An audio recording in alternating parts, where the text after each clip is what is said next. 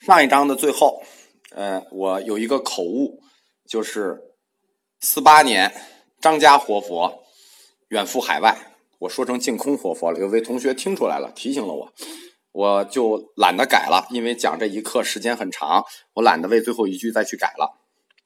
这章我们就继续讲三世活佛索南嘉措。三世活佛索南嘉措和俺答汗的友谊。可以说千古佳话吧，跟忽必烈和八思巴一样，他们俩关系非常的好，就互相太欣赏了。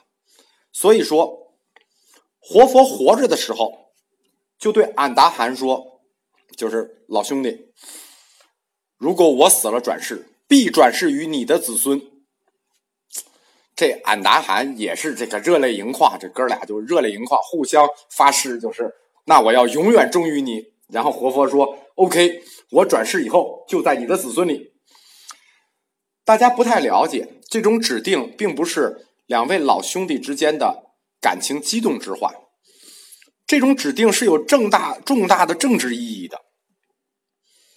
我们往深了想一步，活佛是什么？是藏区宗教领袖。俺答汗是什么？是内蒙古最高贵的家族——黄金家族。那从此以后，藏区的宗教领袖就有了蒙古地区最高贵家族的血脉。所以说，这不，这已经超越了政治联姻的那个范畴了。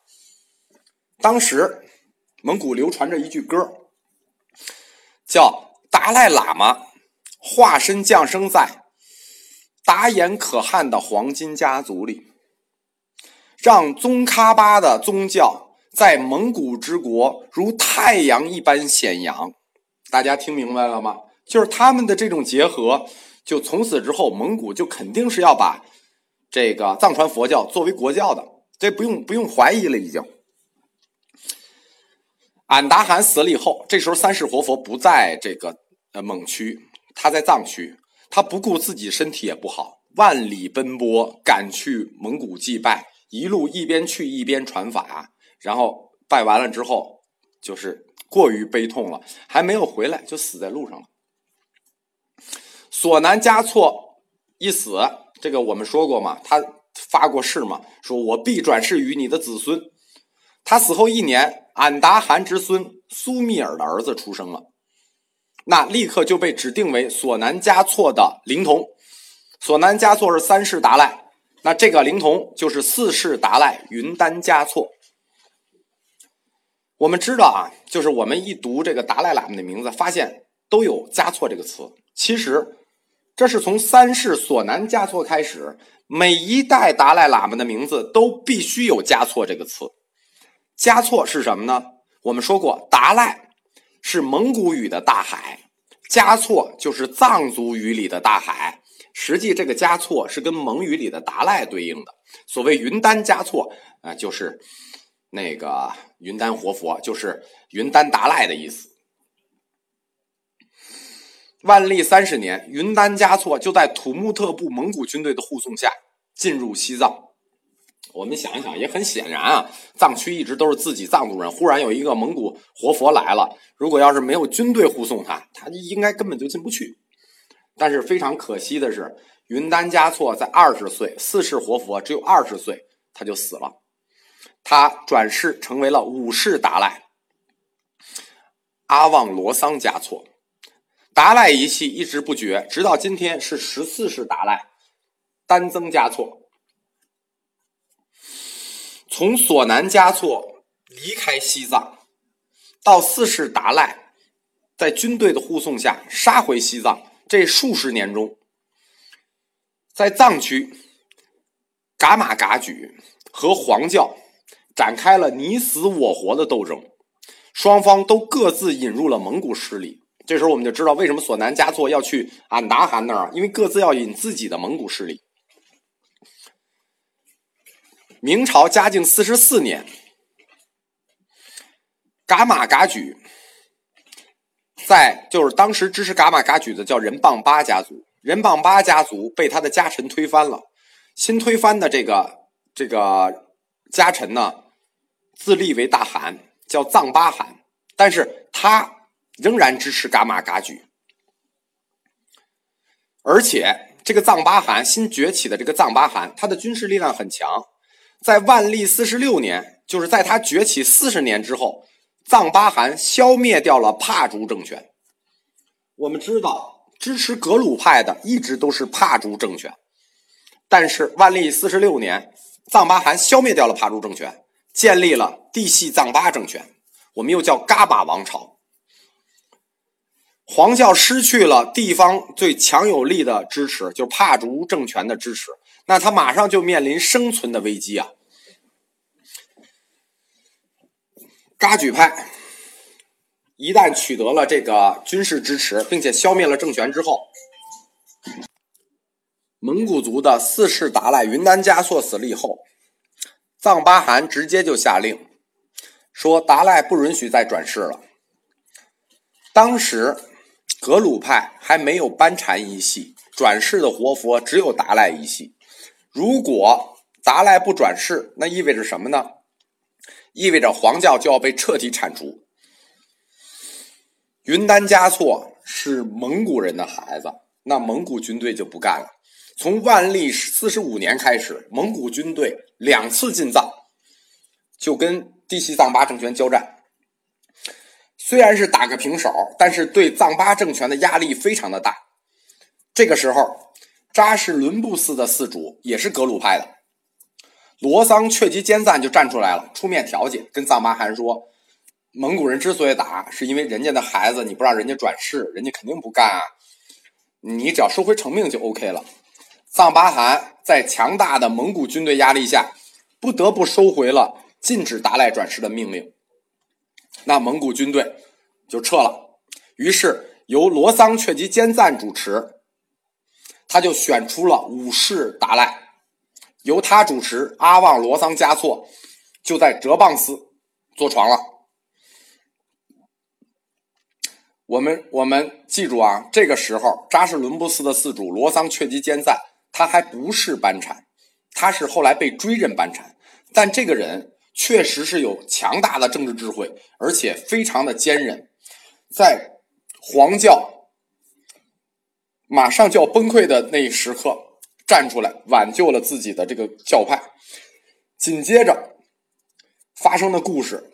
就紧张的像就电视连续剧，一分钟出一件事。当时五世达赖坐床以后，他还是个幼童，就等于整个黄教没有领袖。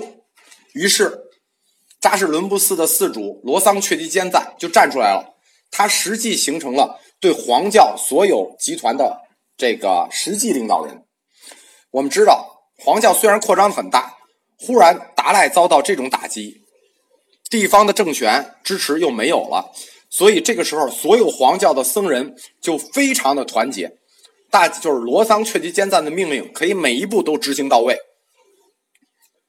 罗桑却吉坚赞就悄悄的派人去引入蒙古土木特部，最终他就击败了藏巴汗。但是好日子不长久，他引进的土木特部打败了藏巴汗没有几个月。漠北蒙古的科尔克部又把土木特部给击溃了。科尔克部是支持噶玛噶举的，科尔克部的却图汗也想一举铲除掉格鲁派，于是崇祯八年的时候，却图汗就派他的儿子领兵入藏。同时说服了内蒙古察哈尔部的林丹汗一起起兵，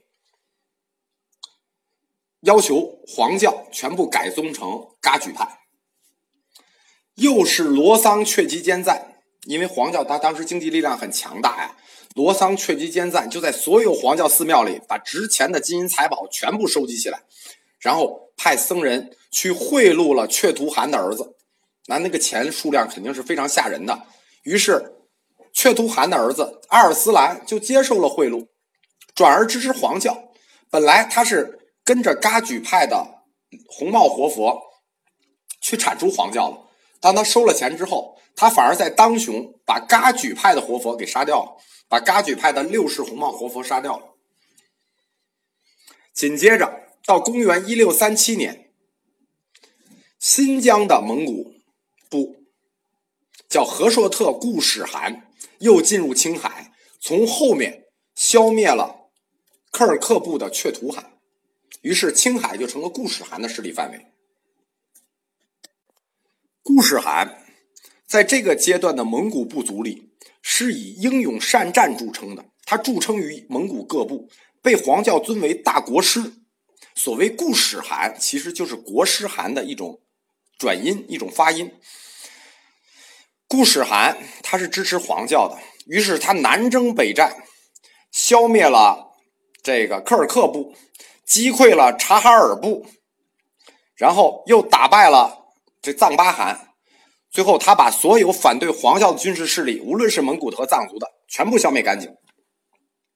在最后跟却图汗决战之前。然后他悄悄的派人到了拉萨，跟罗桑却吉坚散商量，说我们永远这么打来打去的不行。我看这个东北的满清政权恐怕是要胜利了，我们要提前跟他们去沟通，我们要跟他们建立联盟，这样才能一劳永逸，将来永远稳固我们格鲁派的地位。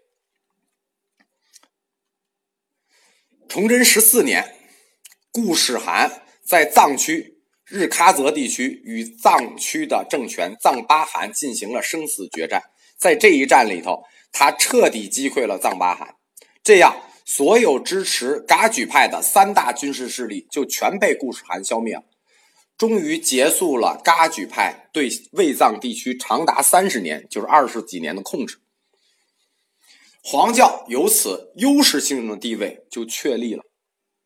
我们知道。罗桑却吉坚赞这个时候做了很大的功，就是立了很大的功劳啊！他引这个引这个，设计各种计谋。这个时候，他五世达赖、顾世汗就各自派人赶往沈阳，当时叫做盛京，去支持清朝的支持。当时还不叫清朝。他们到了沈阳，这是一个标志性的历史事件。标志是什么呢？标志着满蒙藏联盟的正式形成。我们知道，东北的满族其实跟蒙古族一样，他们信奉萨满教。他们在达赖五世的早年，也就是达赖五世四世去世以后，他们才改信藏传佛教。而达赖五世，这在跟噶举派藏巴汗的争夺政权过程中，他需要外部支持。五世达赖，四世班禅，两个人亲自绕道蒙古，赶到奉天。那一次接待他们的是皇太极，然后四世班禅非常会说话，他一见皇太极就说：“说你们一定会取代明朝，所以你们要支持我们，因为你跟我们是一样的。”然后皇太极就说：“为什么呀？”他说：“因为你们叫满洲啊。”满洲这个词在藏文里头跟文殊菩萨是一个词。你看，文殊菩萨是我们的我们的神，又跟你们是一个名词。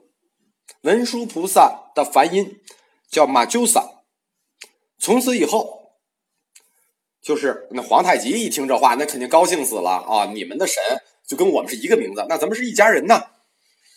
那皇太极就他他们就一见如故了，这满蒙藏联盟就这么一下就形成了。而从那个以后，一直到清末，从此之后，西藏人给清廷上表，都称皇帝叫什么呢？叫文殊菩萨大皇帝。清顺治二年，那个时候罗桑坚赞已经死了，就是，但是他的功绩很伟大。顾世汗赠给四世班禅罗桑坚赞。以班禅伯克多的尊号，对，那个时候顺治二年他没死，就是正式册封的时候他死了。顾世涵赠给罗桑坚赞一个班禅的尊号，并且把后藏日喀则地区的土地全部归给他了。四世班禅他在当时如此复杂、就风云变幻的危机中，今天你得势，明天我得势，今天这个部落进来，明天那个部落进来，但是他始终如中流砥柱一样。挽救了黄教，并且在夹缝中让黄教最终强大起来。班禅是后藏去形容这个高僧的称呼，伯克多就是故事函赠给他一个班禅伯克多的尊号。伯克多是什么呢？伯克多就是蒙古语里说你是智勇双全的英雄的尊称。就是我们说谁是智勇双全的英雄，就说谁是伯克多。所以班禅转世制度就从四世班禅开始了，就从罗桑却吉坚赞开始了。所以我们知道，所谓班禅，真正的第一个班禅是四世班禅。到了康熙大帝的时候，他又为班禅博克多前面加了一个尊号，叫额尔德尼。额尔德尼是一个满语，叫宝贝的意思。所以班禅的全称是班禅，这是蒙古语；额尔德尼满语，最后是名字罗桑却吉坚赞。今天我们是十一世班禅，从四世到现在传了七代，十一世班禅。是班禅额尔德尼却吉杰布。顺治九年，清朝皇帝邀请五世达赖进京，为他在皇寺今天的皇寺大街兴建了东皇寺。我们知道达赖之前就俺达哈已经赠给他称号了，但是我们所谓的达赖，因为原来管他叫做达喇达赖。但是他真正的尊号，我们真正称为他为达赖喇嘛的尊号，是这一次册封的，就是顺治九年册封的。顺治九年，顺治帝册封五世达赖，叫西天大善自在佛，所领天下释教，普通瓦赤喇檀喇达赖喇嘛，这个太太长了，并赐给他金印，所以我们的达赖是从这个封号下来的。而清朝中央。也正式肯定了顾世涵这个蒙古大汗对西藏的统治，因为他整个是他替这个达赖打下来的这个江山嘛。因为五世达赖相当于是他家自己人啊，是他家自己四世达赖他的侄子转世的呀，他肯定是要帮忙的嘛。这时候就有一个在藏传佛教史里有一个疑案了，就是关于六世达赖的故事。这六世达赖的故事就文学性比历史性更强，因为它很多历史资料并不是很完整。就是康熙十八年的时候，五世达赖任命桑杰嘉措为第八。什么叫第八呢？第八就是实际的行政管理员。就是达赖他本身只是宗教领袖，虽然政教合一归他管，但他自己并不管，他会任命一个第八，相当于自己的总理。